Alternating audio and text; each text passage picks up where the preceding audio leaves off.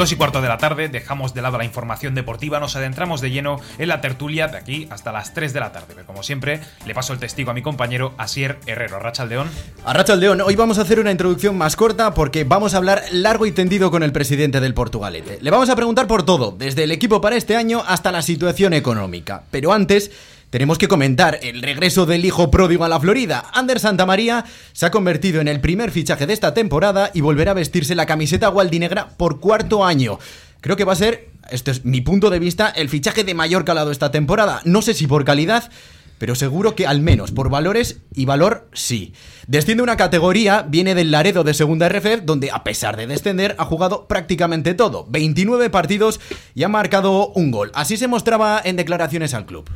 Siempre gusta volver a casa, aquí siempre me he sentido muy querido, eh, la confianza desde un principio ha sido plena en mí y bueno, pues quiero devolverlo con trabajo y, con humildad, sobre todo toda la confianza que me han dado. Sí, el objetivo sigue siendo el mismo, intentar ascender a la primera y bueno, pues sí que es verdad que ya han sido dos temporadas en las que eh, nos ha tocado iniciar desde cero porque el equipo es prácticamente nuevo pero bueno, ya tengo esa experiencia y voy a intentar aportar lo máximo para ayudar a todos a integrarse de la mejor manera posible. Sí, vamos, yo tengo el mismo hambre que los que vienen, o los más jóvenes, o incluso más, porque pues, eh, viene con mi personalidad. Pero bueno, lo que dices, sí que es verdad que las mejores plantillas tienen esa, esa pizca de experiencia que necesitas y luego ese hambre de, la gente que, que, quiere demostrar e intentar subir escalones y, y bueno, pues eso al final te da, te da resultados. Salí a Laredo pues con esa intención de también conocer otra liga, ver otro grupo, eh, otra categoría, que se me quedó esa espinita cuando descendimos con el Portu y bueno, pues vengo otra vez a esta tercera que pues es diferente ¿no? a la de hace años y bueno, pues vamos a otra vez a intentar hacer lo mejor manera posible para ascender a la primera. Óscar Egaña, ¿qué tal? ¿Cómo estás a Racha León? muy buenas. ¿Qué te parecen las palabras de Ander Santamaría? Bueno, importante que venga con ganas y el nuevo proyecto, él se le ha explicado bien todo lo, el cambio que ha habido y me parece que era un jugador que hacía falta, tanto por lo que habéis dicho, por la calidad, sino por lo que puede implicar para, para el vestuario, para toda esta gente nueva que viene, que le inculque los valores, porque él sabe cuáles son los valores del Portu y mejor que él no hay nadie para que pueda en el vestuario, que es por donde se empieza a hacer un equipo, para que las cosas empiecen a funcionar. El papel de capitán.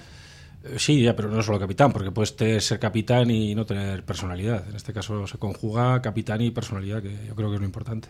Goyo Isla, ¿qué tal? ¿Cómo estás a Rachaldeón? A Rachaldeón. Le dijo pródigo. Bien, a mí me parece que es un acierto, un acierto total. Me parece que es eh, el que necesitábamos. Ya el año pasado echábamos en falta un capitán que marcaría. Y ese yo creo que sí va a marcar una tendencia en el vestuario. A mí, a mí me gusta y me alegro de que esté. Ekain Barreiro, ¿qué tal? ¿Cómo estás a Rachaldeón? A Rachaldeón, así Ander Santa María. Hombre, el año pasado ya decíamos que hacía falta un jugador como él en el equipo, así que, pues hombre, la llegada es eh, buena, bastante buena. Además, me llama la atención porque a pesar de ser defensa central, tiene muy buena capacidad también goleadora, ya en sus habilidades, y así que yo creo que va a ser un jugador bueno, que va a aportar muy buenas cosas al vestuario y al campo. Hablando también de esa fase goleadora, eh, hay que decir que en las últimas horas el club ha hecho oficial, hace escasos minutos de hecho, el fichaje de Ager Badiola, que viene de la Cultural de Durango. Extremo derecho, la temporada pasada fue uno de los máximos goleadores de la categoría, si no recuerdo mal, 10 goles, así que bien oye, es un goleador eh, que, bueno, seguridad, ¿no? De seguridad. Esperemos que también marque más, bueno, los mismos o más posiblemente la próxima temporada. Fichaje que adelantamos hace dos semanas aquí en esta sintonía deportiva y que en las oficinas se sigue trabajando sobre ello. Vamos a hablar ahora con el presidente del Portugalete, Eduardo Ribacova, ya está con nosotros en la mesa, pero antes hacemos un alto en el camino 2 y 19 y nos metemos de lleno con la entrevista. Estás en Portu Radio en el 105.7 FM. Perfumería Náyade es cosmética de confianza. Llevamos muchos años dedicados a los cuidados más personales, ayudando con los mejores consejos a cada mujer. En la avenida Ávaro 14 de Portugalete, Perfumería Náyade, complementos, cosmética y salón de belleza. En el Bar Ferry de Portugalete triunfo seguro con sus pinchos de tortilla, pero de goleada con sus pinchos variados. Y los jueves, viernes, sábados y domingos, pinchos morunos de cordero para tirar cohetes. Bar Ferry, en Poeta 10 Gaviño 4, junto a la iglesia de Nazaret. ¡Aupa Portu! 2 y 20 minutos de la tarde estás en directo en la sintonía deportiva de Portu Radio. Eduardo Ribacova, presidente del Portugalete, Arrachaldeón. Arrachaldeón. Tengo que darle, antes de nada, las gracias por acercarse hasta la radio, por hacer esta entrevista de manera presencial, a pesar de que también tenemos que decir que nos ha costado lo, nuestro. ¿eh? Llevamos prácticamente un mes negociando esta entrevista con cambios de fecha. Sí, la verdad es que las responsabilidades profesionales pues, no nos permiten hacer lo que, lo que nosotros quisiéramos le iba a preguntar directamente ya, primero por el fichaje de Ander Santamaría. Vuelve el hijo pródigo. Sí, muy contentos. Es una es un fichaje que hacía mucha ilusión, ya no solamente en la parte deportiva, que había unanimidad en cuanto a su valía, sino también a la masa social y a la junta directiva. Es una persona que, que aúna a sus capacidades técnicas, pues a una, pues una serie de, de cualidades humanas la personalidad que tiene, que la hemos echado en falta mucho el año pasado y bueno, pues es lo que estamos intentando recuperar. Lo hablábamos con Oscar, igual este año sí que se ha echado en falta un poco más ese papel de capitán, de alguien, vamos a decir, que grite en el campo, que ordene todas las piezas y que a los más jóvenes les inculque primero que es el portugalete y después que les enseñe las garras.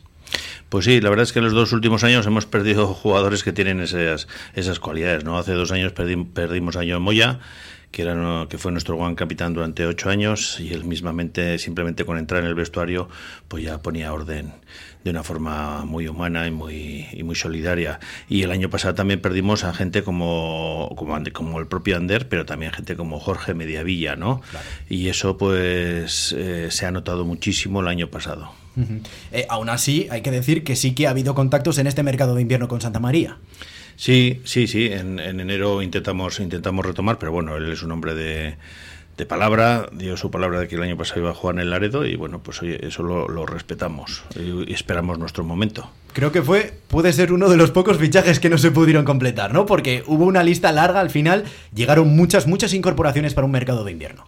Sí, veníamos de una situación anómala, ¿no? Donde en diciembre, pues el entrenador Pachi Salinas dimitió, pues por una situación en la cual se veía que no había un maridaje con el, con el equipo como, como suele ser habitual en todos los equipos de fútbol y en, y, en, y en, especial en el Portugalete y entonces hubo que hacer una especie de, de limpieza como, como, se quiera llamar. Pachi Salinas, que también le tuvimos en esta sintonía deportiva y nos dijo que también él se echaba a sí mismo la culpa por problemas personales de su circunstancia que también tuvo y que influyeron también en su desarrollo profesional.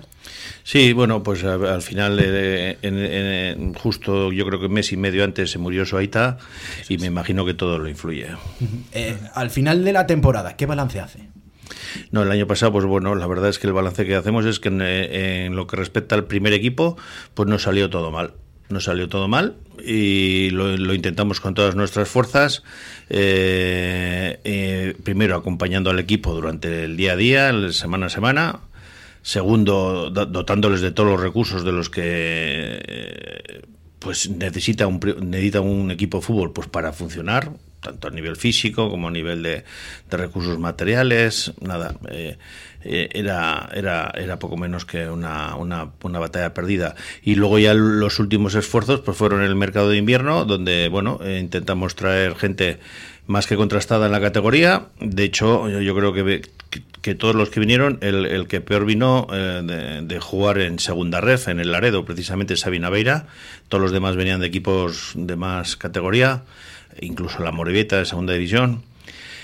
Y nada, no hubo manera.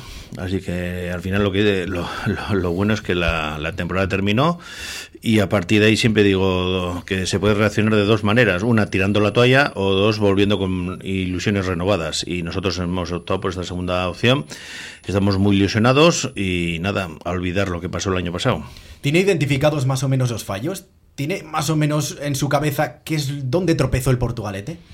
Bueno, pues es que fallamos en todo. Es que, como le digo a alguno, pues es que el niño salió torcido y no hubo, no hubo manera de enderezarlo. Eh, la verdad, si tú te fijas en el currículum que tenían los jugadores cuando llegaron al Portugalete, pues probablemente volverías a fichar a muchos de ellos. Venían de equipos como el Arenas, como el Amorebieta, como el, como el Real Unión, como el Avilés, equipos, equipos contrastados con jugadores que tienen currículum y que tienen un valor de mercado contrastado. Y a partir de ahí es que no fue posible. Primero con Pachi Salinas y luego cambiamos radicalmente el, estereotipo de entrenador y tampoco funcionó. Pues entonces es que era el año de que no y que no. ¿No habría que haber mirado entonces a la dirección deportiva? Hay fallos en fichajes, entonces supongo que si el maridaje no es el correcto es porque alguien falló. Bueno, eh, yo lo, lo, que siempre digo que los que juegan son los jugadores. ¿Eh? Es decir, yo muchas veces, eh, no sé si veis a todos los partidos fuera, os he visto en muchos. A todos. Ah, sí, pero por ejemplo el día de la Orrea de Vitoria, digo, es que ahí eh, el entrenador haga la alineación que haga o la dirección deportiva eh, ficha a los jugadores que fiche, si es que tienes que ganar. O sea, con todos los respetos para la Real Vitoria, era un equipo absolutamente profesional en su tratamiento contra un equipo absolutamente amateur, hasta el punto de que incluso ni cobraban un, un solo euro, ¿no? Y luego, sin embargo, luego en el campo eso no se veía a ver, ¿qué influencia tiene ahí el entrenador? Eh, porque alineación arriba, alineación abajo, en las disputas de los balones, en las caídas, en las segundas jugadas, pues es que el jugador se tiene que imponer y eso, eso no ocurrió.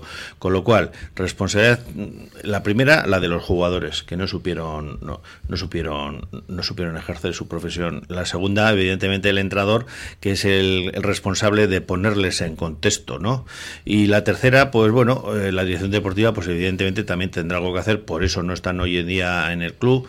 Y, simplemente que hay, hay que hacer una pequeña defensa, es que los jugadores del Porto el año pasado venían todos de, equipos de categorías superiores, con lo cual ya venían eh, todos con, con una genética. Al final, tú cuando fichas a un futbolista tiene un valor de mercado y ya se le presupone que ciertas situaciones las puede resolver eh, ellos solos. Mismamente, esta mañana en Radio Marca pues escuchaba las valoraciones del partido de la selección española de ayer y se habla de se habla de esos jugadores que por sí mismos te resuelven acciones.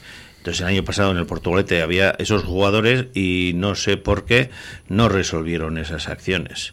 Y ahí eh, la responsabilidad única es del jugador. Que luego haya fallado el entrenador porque no les ha sabido poner en contexto, no les ha sabido dinamizar, igual sí. Que haya fallado la dirección deportiva porque igual no ha sabido ver más allá en que igual eh, sí eran buenos jugadores pero no iban a formar una buena plantilla, pues igual sí. Pero son tantas las hipótesis que al final nos quedamos con que, bueno, oye, tiene que haber años para todo. Aceptamos con deportividad que el año pasado nos salió todo mal y nos ilusionamos con volver a hacerlo como tantas temporadas que lo hemos hecho muy bien. En esta mesa eh, levantaron unas declaraciones bastante ampollas, o por lo menos surgió bastante discusión alrededor de unas palabras que dijo Akecha González, el exentrenador del Portugalete. Dijo que el Portugalete era un equipo pupas. ¿Qué entiende por eso? No lo sé, habría que preguntárselo a ellos, a él. Creo que eso se puede interpretar de muchas maneras. Mm, habría que preguntarle a él. Ah, palabras textuales, eh, fue una entrevista conmigo, yo le dije, bueno, yo le pregunté por el Porto, sobre cómo has visto la temporada, qué crees, que ha fallado, y entre todo finalizó diciendo, eh, bueno, si te crees el Pupas, pues acabas siéndolo, algo así dijo, algo... Ese fue, esa fue la respuesta en concreto. Bueno, yo creo que si el Porto ha tenido algo durante estos nueve años que llevamos de Junta Directiva, es que hemos, hemos sido un equipo correoso, hemos sido un equipo difícil, que ha sido temido por otros rivales que antaño no superaban, como era el Sestao o el Baracaldo, y vuelvo a decir y vuelvo a decir lo mismo. El año pasado, pues hemos fallado punto pelota. Vamos a pasar página, creo que ya agua pasada no mueve molinos. Me gustaría mirar también un poco más al futuro. Eh, ¿Cómo cambian los planes de futuro del Portugalete después de esta temporada? ¿Cambian? La primera pregunta, ¿cambian antes de nada? Sí, bueno, cambian. Lo, primero, la, planificación de, los entrenamientos del primer equipo. Volvemos a entrenar por las tardes, ¿no? El año pasado nos dimos cuenta que de que eh, igual eh, teníamos demasiados jugadores de segunda red, pero pocos de, la categoría, que al final tú, nosotros jugamos en tercera red, ¿no? Y es que como algunos jugadores eh, trabajan, pues no, no, no podían no, no, podían ejercitarse en el Porto por la mañana. Entonces, ¿Eso influye en la profesionalización? Sí, a ver, eh, tú si lo miras técnicamente o, matemáticamente hablando, joder, tú, eh, el equipo entrena por, por, la tarde y en algunos momentos tiene que combinar el, el, campo de entrenamiento eh, con, con, el fútbol base, con lo cual ya no, no estás, no estás, no, no estás ejecutando los entrenamientos tan a gusto como por la mañana, que tienes todo el tiempo, que el, campo, que el cuerpo está más descansado. Mm, que los entrenadores que vienen vienen de un fútbol profesional como Pachi Salinas, pero no solo Pachi Salinas, también el preparador físico de Estíbariz, que nos traen unos recursos como los GPS, que hacen entrenamientos específicos en el gimnasio, que se contrata un nutricionista para que controle el peso eh, y, la, masa corporal de, los jugadores y, y, en base a que alguien tenga unos indicadores malos, pues reaccionar. Entonces, pues bueno, pues eh, lo que buscamos el año pasado entrando por la mañana es esa profesionalización. Ahora eso sí, eso luego se tiene que notar en, el campo y eso ya depende de la genética del futbolista. Lo de entrenar por las mañanas fue una decisión más de club o más de el ayuntamiento. No, no, no, no. Fue una decisión exclusivamente de club y lo que sí que es cierto es que luego ahí tienen que ver otros factores. Por ejemplo, el fútbol base. A ver, ¿qué ocurre? Nosotros tenemos unas unidades de campo para entrenar por las tardes y nosotros eh, cuando entramos aquí heredamos un fútbol base con 280 niños. Ahora, este año vamos a tener 475. Entonces, el hecho de entrenar por las mañanas significaba que el primer equipo dejaba eh, unidades de campo para entrenar al fútbol base y de esa forma eh, poder crecer tanto en cantidad como en calidad. Y de hecho, pues el año pasado sí que es cierto que lo hemos hecho, nos han salido las cosas mal con el primer equipo, pero con el fútbol base nos siguen saliendo bien. El cadete ya visteis que subió a Liga Vasca, el cadete B ha subido a División de Honor, el juvenil pinchó en la última jornada, pero también iba a jugar el playoff para jugar a Liga Vasca. Siguen yendo con asiduidad jugadores a entrenar o al Atleti o a la selección de Euskadi. Entonces, pues bueno, el, el, hecho también de entrenar por la mañana significaba dejar huecos para que el, el fútbol base entrenara por las tardes. Y ahora me podéis preguntar, bueno, pues si ahora, si ahora el primer equipo vuelve a entrenar por las tardes, entonces ¿cómo, cómo, cómo mantenéis, cómo mantenéis esa, esa situación de privilegio para el fútbol base? Bueno, pues con, con, con inversión y lo que hemos hecho es alquilar el campo de Santa María, que antes era, era una era un, era un campo que no, que no, se utilizaba, efectivamente, antaño era de cemento, ahora es de hierba artificial, y bueno, y a coste de la inversión de, del club, porque hay que pagar un alquiler a la empresa que gestiona las, eh, la, parcela deportiva del Club de Santa María, a costa de esa inversión, pues volvemos a tener esas unidades de campo que el año pasado nos, nos, cedía el primer equipo cuando entrenaba por la mañana. ¿Esto influye en la situación económica también del club? Bueno, mm, ahí hay que hacer una inversión en el fútbol base.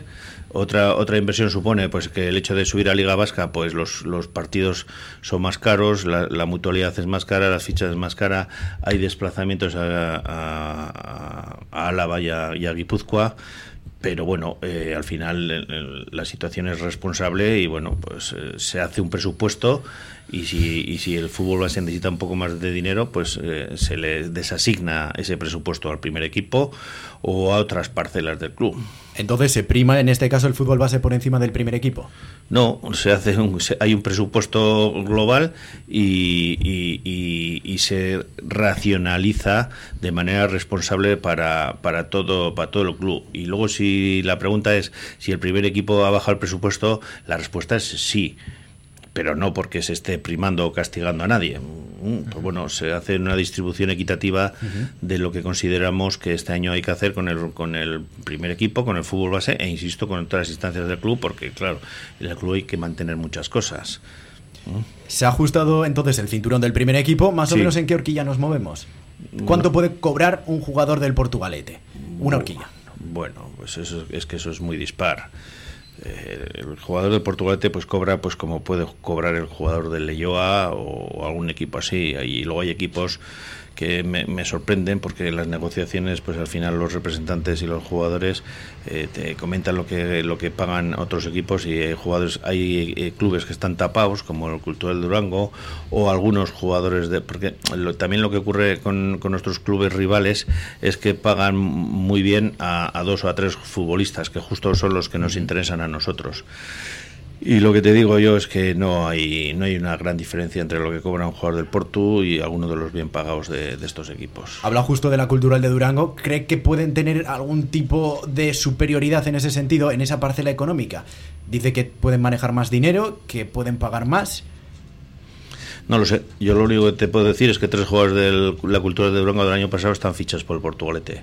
Habéis mentado a, a Gerbadiola o Colo, pero hay otros dos fichados que se irán publicando esta semana.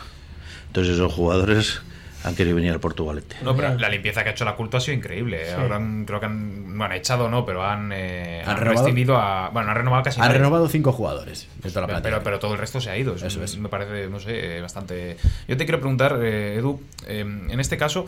eh, has hablado, volviendo un momento a los entrenamientos por la mañana y demás, eh, has hablado que se buscaban jugadores de segunda ref para un equipo de tercera ref. ¿Eso indica que si el Porto asciende y sigue creciendo categorías, se volverá otra vez a eso ya para la profesionalización, para completarla o se va a mantener el entrenamiento por la tarde siempre? Bueno, ¿sabes lo que ocurre? Que la segunda ref ya es una ya es, ya es una categoría que está más acostumbrada o que está más alineada con esa profesionalización, ¿vale? Este año nosotros eh, eh, estamos fichando jugadores del del Deusto, jugadores del Durango, jugadores del Urduliz y hay algunos que tienen que compatibilizar el trabajo con el, con el fútbol. Ya cuando subes a segunda ref, pues parece, de hecho, hay varios equipos en segunda ref eh, que, que entrenan por la mañana y por algo será. El Arenas de Guecho, por ejemplo, El, sí. el Sestao. El Baracaldo creo que va a seguir entrando por la tarde, por ejemplo, porque tiene un caso en el que no sé si Orozco es Maisu y- o, o algún otro futbolista y bueno, pues prefieren tenerlo en su equipo a no, a no entrenar por la mañana. Entonces es, es una decisión que no podremos tomar hasta el año que viene, donde lo que sí creo que vamos a hacer todos los esfuerzos posibles es por ascender. Tenemos esa ilusión de volver por la senda de, de los triunfos que ha tenido esta Junta Directiva y yo creo que se lo merece todo, todo el club todo, todos los portugalujos y portugalujas y, y- y el club entero. Bueno, yo mi pregunta es fácil. Eh, este año los jugadores parece ser que van a cobrar menos en general que lo que se pagaba en el Porto. ¿Va a haber primas por objetivos? En el, en el Porto solo hay una prima, eh, que es el objetivo del ascenso. No hay más primas. No hay, par- no hay primas por partidos, Partidos, por no, puntos. no hay primas, no. Tampoco por goles. No, no, no, no. Aquí solamente se, solamente se prima el, el objetivo común de, de obtener, de obtener el ascenso. ¿vale? Luego sí que es cierto pues que si, si, si- si sale una racha buena de, de partidos, pues igual se, se, se pone una comida en el, en, en el choco o algo así, que más que más que una prima, pues es, es, Es hacer piña. es un pequeño premio y efectivamente te sirve para muchas cosas m- más allá del fútbol, como es hacer piña y hacer equipo. Vale. Bueno, a mí me resulta difícil preguntarle nada. Estoy todos los días hablando con él, ¿no? Pero de cara a interés, vuestra pregunta que pueda ser es que no se da por cerrado que algún jugador de la pasada temporada todavía pueda, pueda renovar. O sea, pueda continuar el Portugalete. O sea, que, que no va a ser igual un romperrasga y que no haya nadie. Que alguien todavía puede, puede estar. Bueno, nosotros, si, si os soy sincero, tenemos ya firmados 10 futbolistas. Hoy me informan que el onceavo ha dado el sí.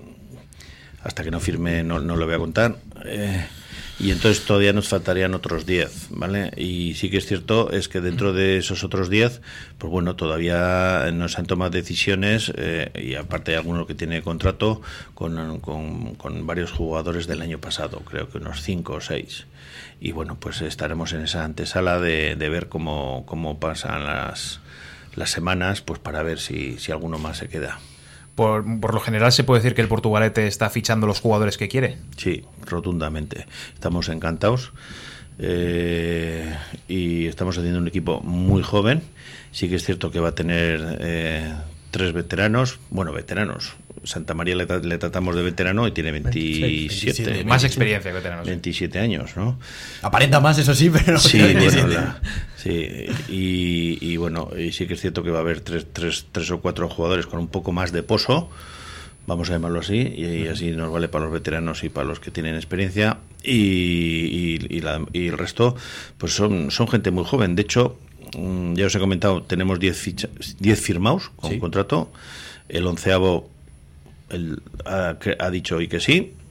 Eh, y el otro día haciendo yo las cábalas económicas pues para, para ver el, venci- el vencimiento del, del presupuesto, pues cuando ponía en la hoja de cálculo los que me comentaban que tienen posibilidades de venir, puede que tengamos este año hasta 10 sub-23, que es algo que no ha ocurrido nunca en el Portugalete. Eh, la pregunta del millón, ¿qué va a ocurrir con Cárdenas y Echaburu? Pues no lo sé. Son de los jugadores que antes cuando me ha hecho la pregunta Oscar Regaña, pues están ahí, están ahí, es- es- estamos ahí las dos partes esperando a ver qué, qué- Cárdenas en principio tiene año de contrato. sí tiene año de contrato. ¿Y Echaburu? Y Chaburu tiene una cláusula especial que es que él, se- él se puede, él puede romper el contrato antes del 31 de julio. El club quiere que sigan. Bueno, son jugadores buenos. Sí, sí. ¿Y en la portería cómo, cómo está moviendo? Hay un fichaje de un portero, pero hay algo más. ¿Hay, ¿Se va a echar alguno? ¿Va a fichar, va a renovarse uno? ¿Cómo va a ir eso? No, no, no sabemos la verdad. Ahí se, se puede dar cualquier posibilidad. Sé que sé que hay la posibilidad de que venga un, un, un jugador, sé que hay la posibilidad de que se quede otro.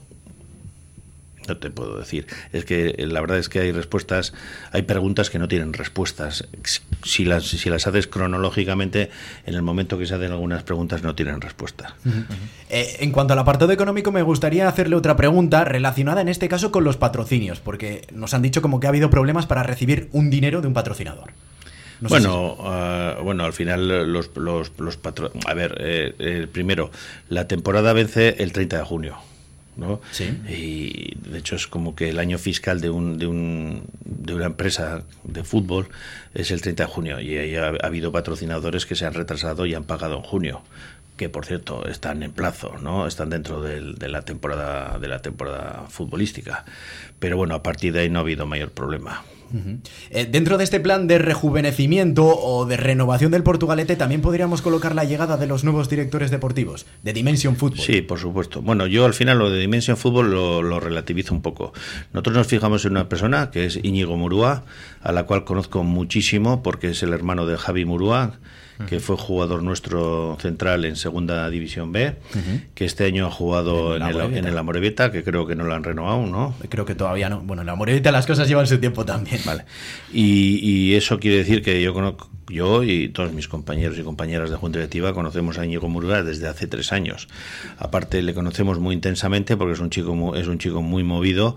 Me acuerdo que aquel año fue el año el año de la pandemia que no podía entrar gente a los campos y le veía siempre dentro. Digo yo no sé cómo lo hace este chico o subido en un muro, ¿no? Entonces pues eh, se veía ahí que era, un, que era un hombre muy muy muy movido con el fútbol y muy y bueno y la verdad que tenía muchas pues muchas salidas y bueno tenía mu- muy muy buena pinta entonces con el paso de los años pues bueno pues hemos visto que, que podíamos volver a estar, a estar juntos ¿Qué se busca con su llegada?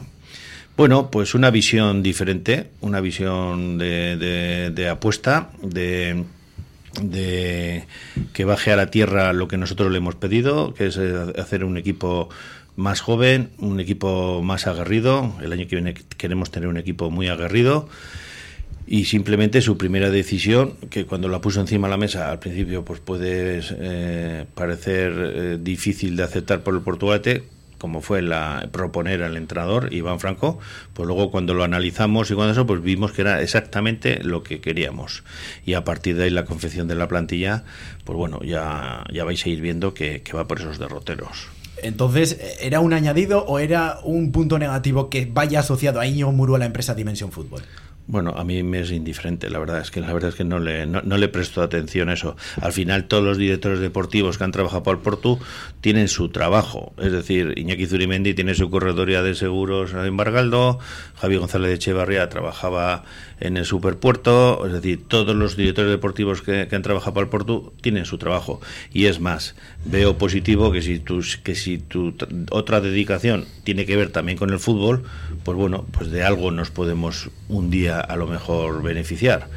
Desde luego, si, si de, de- de un director deportivo que luego trabaja de corredor de seguro, ahí no nos, no, no- no- no nos va a ayudar en nuestra faceta nada. Nunca digas nunca, ¿eh? Nunca digas Bueno, nunca. Nunca cuándo hace sabes- falta, nunca Nos hace falta. entendemos. Eso es. Eh, dentro de este ja- eh, jaleo que se ha montado con la llegada también de Dimension Football, porque hay que reconocer que entre los aficionados gualdinegros ha suscitado por lo menos incógnitas entre ellos, está el paso que acaba de dar el Derio, un equipo que también tiene un contrato firmado con Dimension Football, que podríamos decir, no sé si prácticamente que es uno de los accionistas, porque además de llevar la dirección deportiva, han metido dinero, han metido recursos, eh, y que vaya a jugar en la misma liga que el Porto. ¿Cree que puede haber ahí un conflicto de intereses? Es que vuelvo a decir lo mismo. Yo al final trabajo con, con Íñigo Murúa, que aquí pa- para su equipo de trabajo con el Portugalete eh, hemos fichado a John Ugarte, que en su día hace dos años estuvo en el Barcaldo y hace tres en el Urduliz, y a partir de ahí no tengo ningún contacto con Dimension Fútbol. Me consta que Dimension Fútbol trabaja también la dirección deportiva eh, del Derio, pero a través de otra persona Sí. que se llamará, la verdad es que no, no,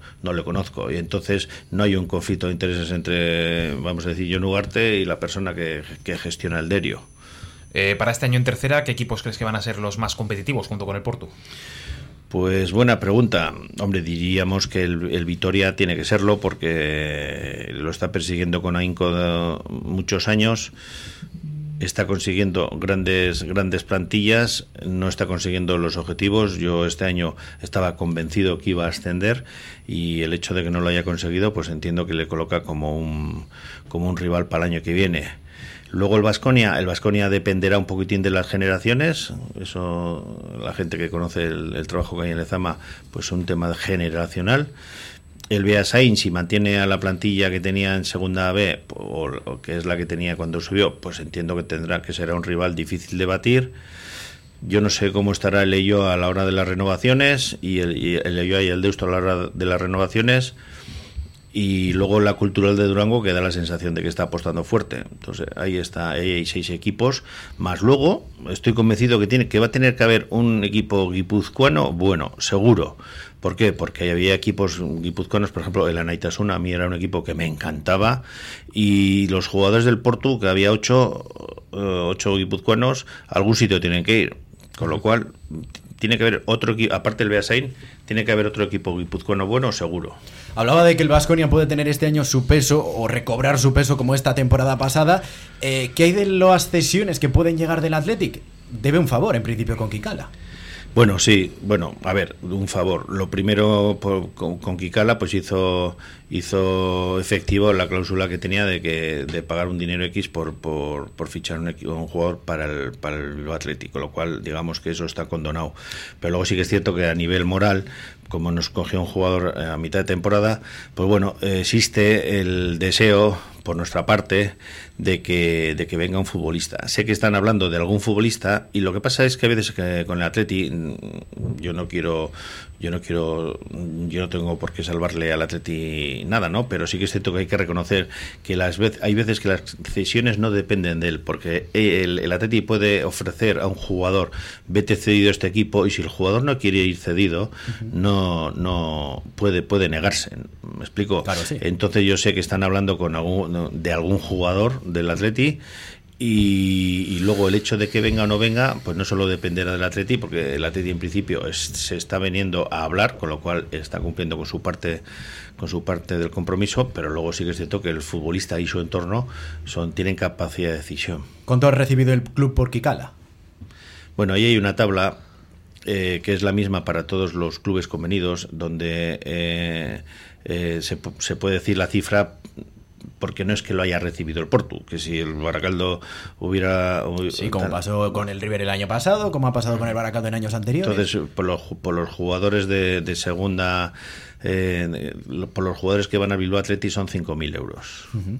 ¿Eso en qué va a ayudar al club? Bueno, pues al final suman el presupuesto como cualquier otro ingreso. Uh -huh. Eh, nos han, bueno, muchos oyentes nos han preguntado esto y hemos tenido muchísimas guerras con Oscar, y te lo puedo asegurar.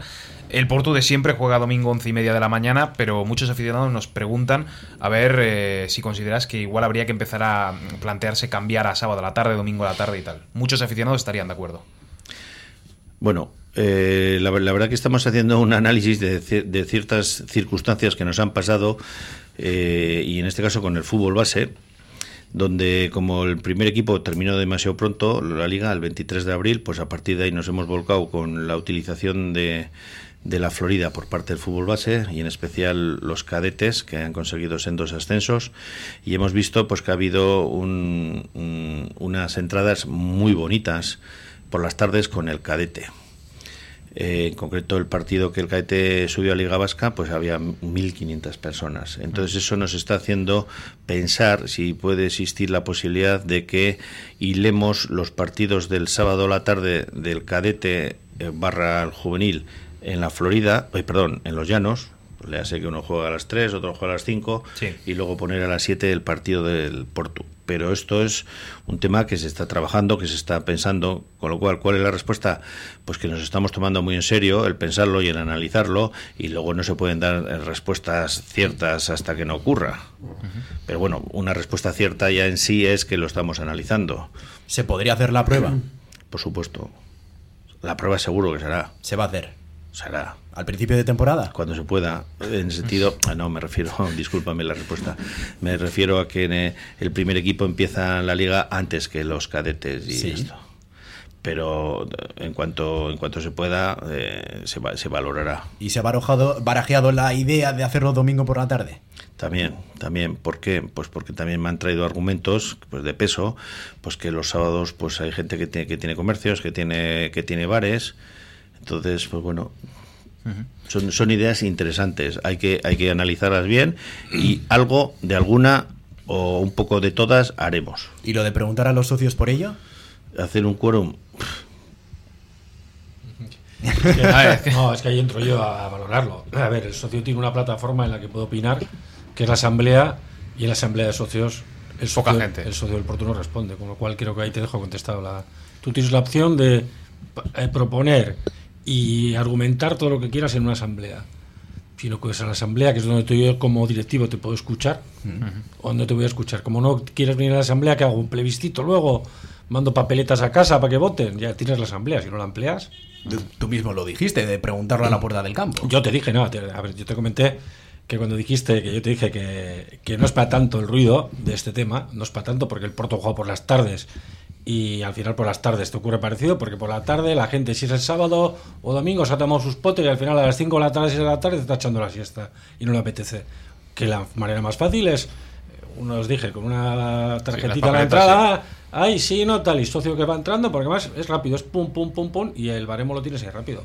Pero yo te digo que la asamblea de socios es donde puede opinar y nunca ha, ha habido socios suficientes como para poder plantear el tema, o si lo han planteado, es cierto que es lo que también la, la mayoría de la masa social del Porto tiene una edad en que prefieren el, el domingo por la mañana. Hay cantidades de socios Pero que- por costumbrismo. no, porque les, no, porque no es costumbre, porque lo mismo que tú dices tal, hay gente que le apetece ir a hacerse un taco, hay gente que lleva almuerza con la cuadrilla arriba en la Sí, Florida. vemos cada cosa de que- Pasa a la mañana, recoge a la mujer justo al lado después de comer, a la una y media que tal le recoge y salen a tomar el vermú.